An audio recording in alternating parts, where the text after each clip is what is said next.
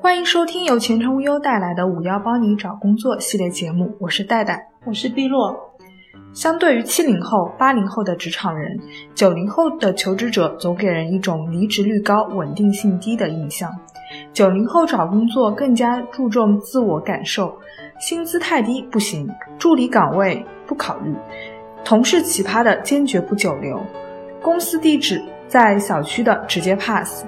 现实温饱、职业价值、同事关系、工作环境等等，比起麻木和妥协的中年人们，九零后对于这些更为敏感。所以在找工作这件事情上，九零后真的是说凉就凉。第一类，不知道喜欢什么工作，但就是不喜欢这一份工作。网友听听听说，大学毕业四年。平均半年折腾一次的节奏，大致算了一下，总共换了六七份工作了。做过培训机构教师、行政、文案，总想去尝试，试过却发现自己好像并不喜欢，也不适合。现在的九零后求职就跟找对象似的，希望找一份跟自己的三观高度契合的工作。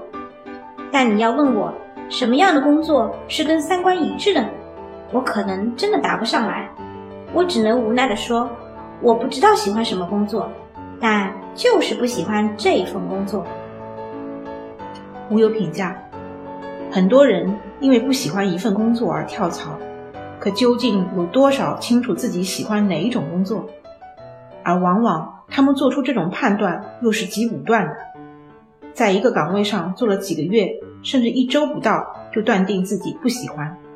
没有深入的尝试，没有全局的观察，没有系统的学习，试图早日从一份无爱无感的工作中解脱。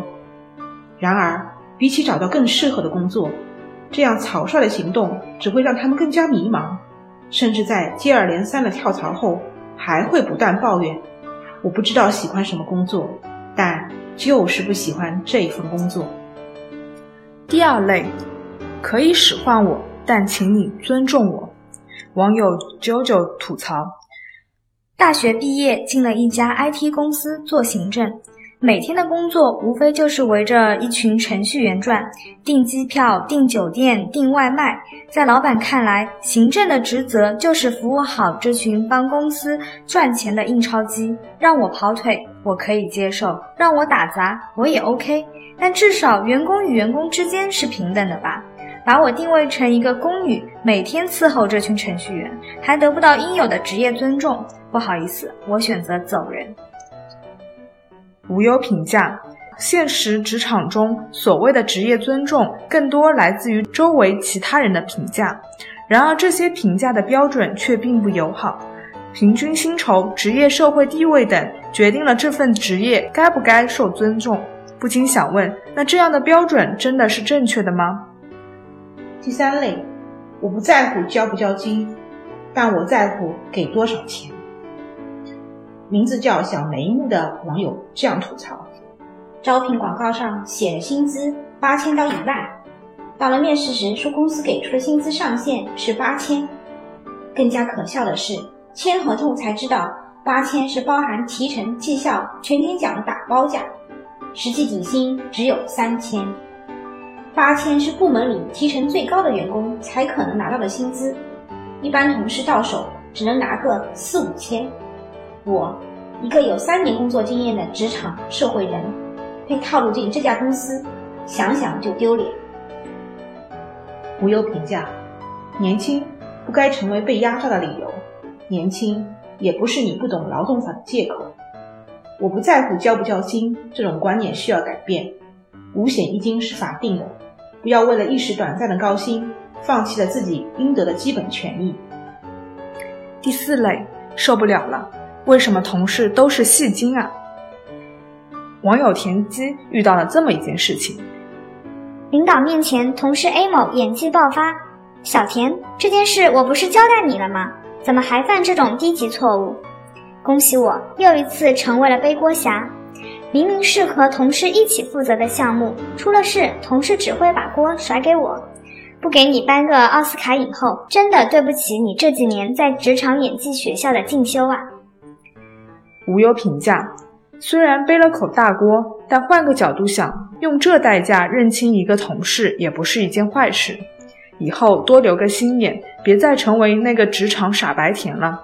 至于同事是戏精，需要辞职远离吗？小编的看法是，与其辞职逃避，不如背水一战，用自己的业务能力让领导认清谁是办公室里最优秀的员工。第五类，不要求 CBD，但绝不去小区。网友一堆英文字母这样吐槽：室友 A 在科技园区上班，室友 B 在 CBD 金融区办公，室友 C 在郊区，但好歹也在写字楼。到了我，叉叉小区自建小洋房，怎么看都不是一个正经办公的地方啊！租不起写字楼，让我搜狐也可以呀，怎么就非得在小区里办公呢？无忧评价：不少创业公司由于经费有限，前期会将办公场所设在租金便宜的小区，所以坐落在居民小区里的公司，并不一定都是皮包公司。